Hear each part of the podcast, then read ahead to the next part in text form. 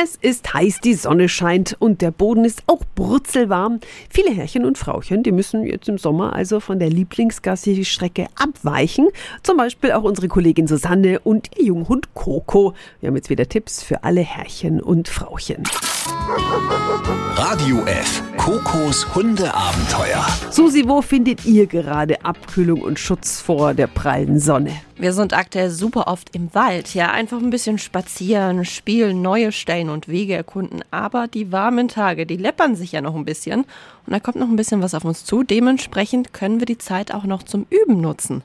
Alexandra Havelka von der Hundeschule Family Dogs in Nürnberg. Wunderschönen guten Morgen. Hallo, guten Morgen. Alex, was können wir denn explizit im Wald üben? Wir können unseren Hunden beibringen, sich auf einen Baumstumpf zu stellen, zu setzen oder legen, einen bestimmten Baum zu umrunden oder auf einen gefällten Baumstamm mit Rinde zu balancieren. Bitte keine gestapelten Baumstämme nutzen. Und du hast noch eine zweite Übung. Wie geht die? Ohne dass uns unser Hund dabei beobachtet, nehmen wir einen von 10 bis 15 Fichten oder Kiefernzapfen vom Waldboden auf und halten ihn fest für ein paar Minuten in der Hand.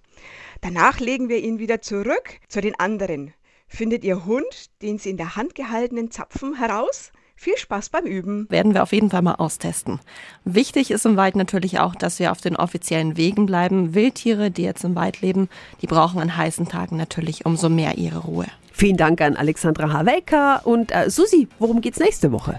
Hundesteuer, Futter, Tierarzt, Leckerlis und, und, und. Ja, ein Hund, der geht auch schon ins Geld.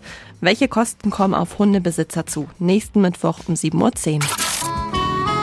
Radio F. Kokos Hundeabenteuer. Tipps und Tricks und jede Menge Wow. Bei Radio F. Und noch mehr von Kokos Hundeabenteuern. Jetzt auf radiof.de.